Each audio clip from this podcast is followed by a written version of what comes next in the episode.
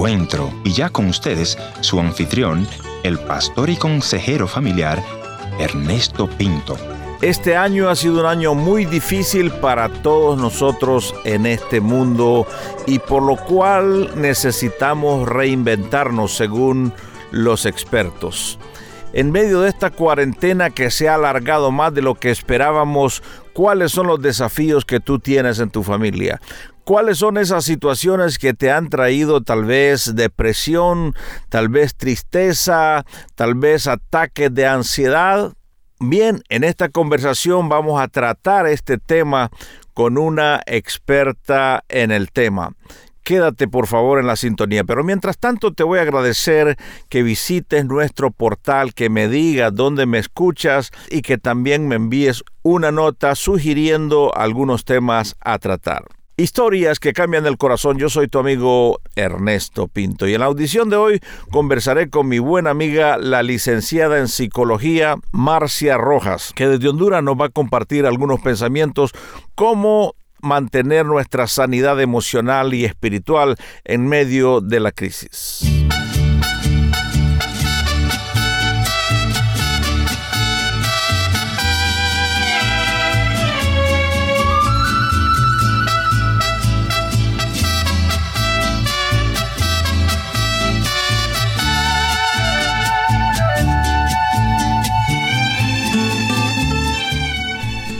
Que visites nuestro portal www.encuentro.ca. Ahí están todos mis datos y desde ahí puedes mandarme tus sugerencias o comentarios. Así que, sin más pérdida de tiempo, vamos a darle la bienvenida a nuestra buena amiga, la licenciada Marcia Rojas. Marcia, cuéntanos un poco qué has estado haciendo en esta época de cuarentena. Bendiciones, pastor. Pues eh, gracias por este espacio, por compartir pues este tiempo de cuarentena hemos estado trabajando en varios proyectos personales, estamos realizando teletrabajo porque las condiciones pues eh, no nos permiten salir.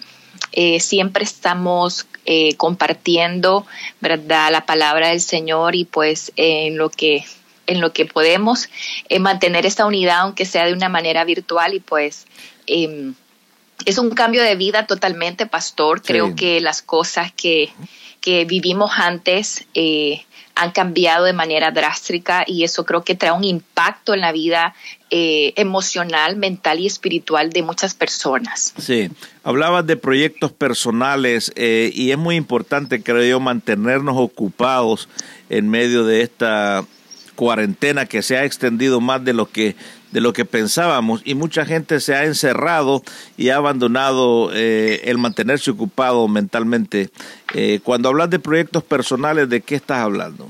Parte de los proyectos personales, pues, em, te ayuda a esas aspiraciones y ver un futuro de manera esperanzadora, que es muy importante eh, con el tema de la depresión, con el tema del mal manejo de la tristeza, sí. porque esto nos ayuda a nosotros, como, como le decía, a mantenernos enfocados en algo positivo. Sí.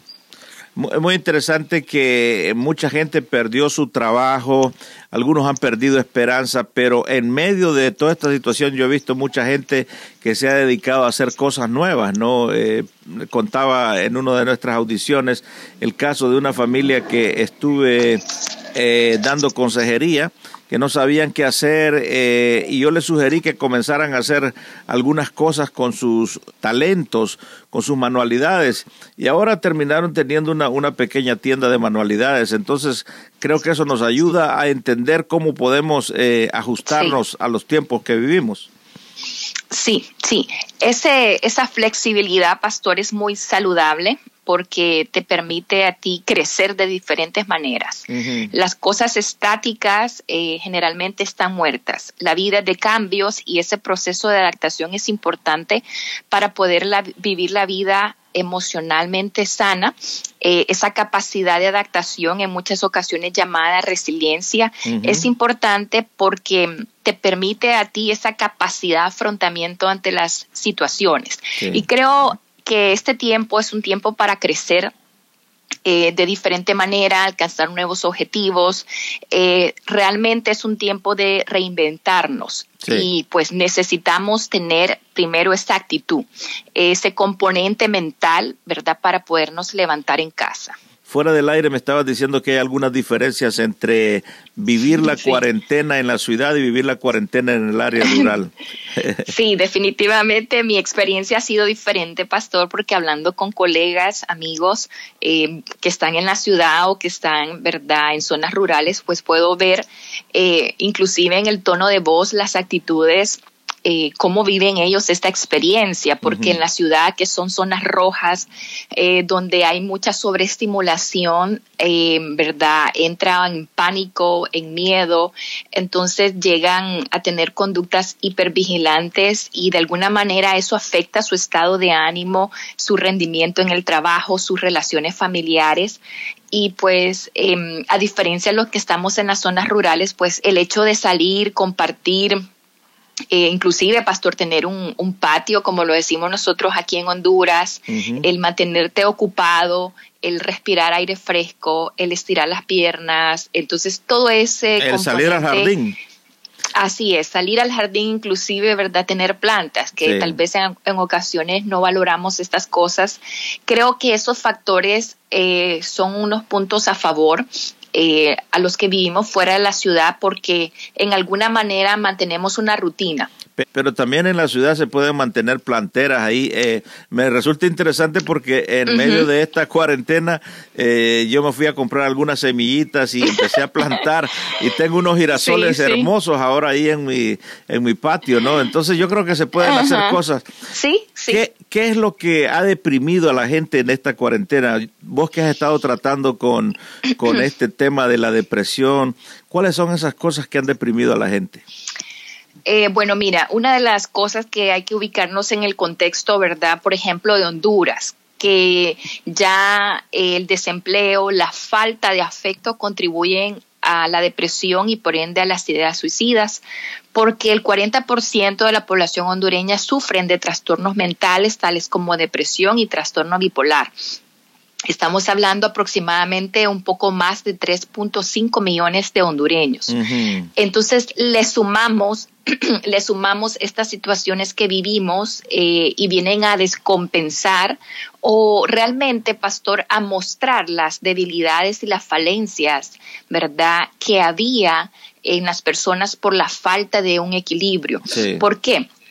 Porque no hay balance, pastor, entre el trabajo, familia, ministerio, vida personal y profesional. Y eso lleva a un agotamiento emocional que convierte a la persona vulnerable a padecer algún trastorno, algún desorden psicótico. Entonces, eh, el hecho, ¿verdad?, de que no nos permitimos esos momentos, eh, no crecemos, eh, no nos damos cuenta de la importancia que es la inteligencia emocional. Hemos trabajado en capacitar personas, en tener equipos ergonómicos, pero no nos hemos dado cuenta de la importancia que es la salud emocional en nosotros. ¿Cómo podemos estimular la creatividad, el ayudarnos a nosotros mismos a tener un mejor estado de ánimo? Bueno, eh, es importante, eh, ¿verdad?, entender que debemos buscar razones para vivir. Es importante trabajar en proyectos. Eh, el hecho de levantarnos es parte de nuestra actitud.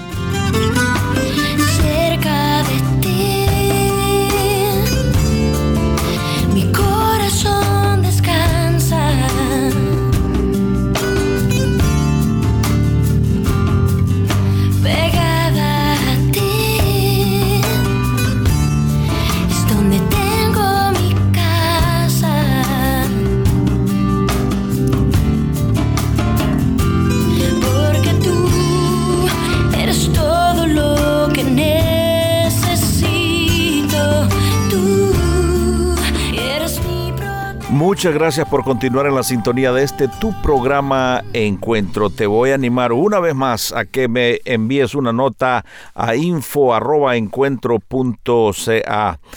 Estoy conversando con nuestra buena amiga, la licenciada en psicología Marcia Rojas. Marcia, ¿qué papel juega la fe en nuestra vida cuando queremos enfocarnos y tener un propósito para vivir? La fe es ese cimiento, ese fundamento, ¿verdad?, que le permite al ser humano ver un futuro esperanzador, independientemente de las crisis y las circunstancias.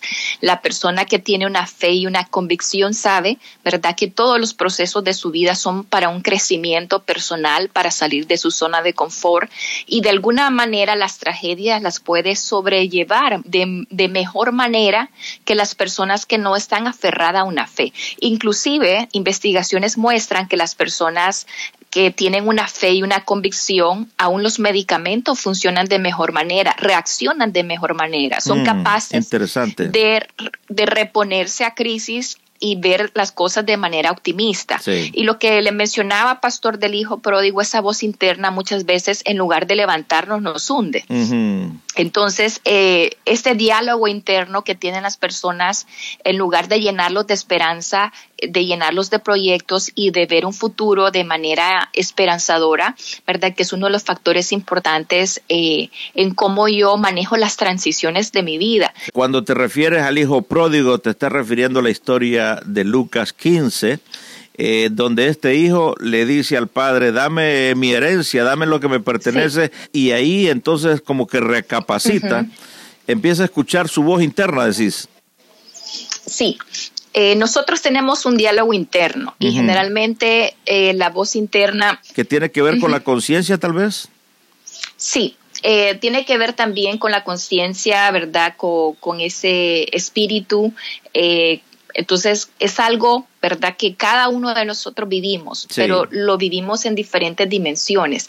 Posiblemente el diálogo interno de algunas personas es me voy a morir, me voy a infectar, va a quebrar mi empresa, no voy a salir de esto. Quizás no lo expresan, pastor, pero esas situaciones se están somatizando en su cuerpo. Esos mm. diálogos internos se están viendo en su salud porque no duermen bien, no comen bien. Las personas están durmiendo, pero no están descansando mentalmente. En el caso del hijo pródigo, eh, la voz interna es voy a ir a mi padre y me levantaré. Voy a, me levantaré, voy a ir a mi padre y le voy a pedir perdón. ¿Crees que eso es necesario en un proceso psicológico también para nosotros? Mira, una de las cosas que es importantísima para la salud espiritual es sanar el rechazo, es sanar eh, la falta de perdón y creo que debemos iniciar perdonando y teniendo esas, haciendo esas paces con Dios, con nosotros mismos y con las personas que nos han dañado. Yo siempre he enseñado, Marcia, que para poder perdonar tenemos que experimentar el perdón y me refiero al perdón de Dios, ¿no? Sí, eh, sabemos que Dios es un Dios misericordioso, ¿verdad? Y a través de su gracia, como lo habla el, libro de Gálatas, eh, tenemos, em, tenemos esa nueva oportunidad, por decirlo así, donde hemos sido reconciliados con el Padre. Pero en muchas ocasiones yo no acepto esa reconciliación, que es un mm. proceso sanador en mi espíritu. Entonces me decías que eh, es importante para nosotros reconciliarnos eh, experimentar el perdón de Dios para poder llegar a perdonar a otras personas. Sí, es totalmente importante para poder experimentar una paz eh, mental, emocional y espiritual. Muchas gracias, Marcia, por venir al encuentro de hoy. Gracias.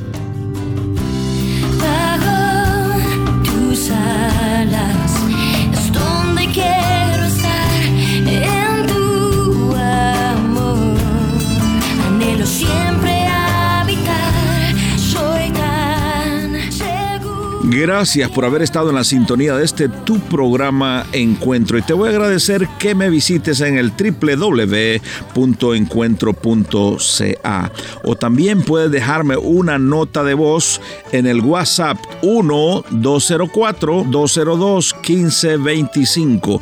Gracias por sintonizarnos a través de esta radioemisora. Yo soy tu amigo Ernesto Pinto y al despedirme quiero recordarte que Dios te ama y yo también.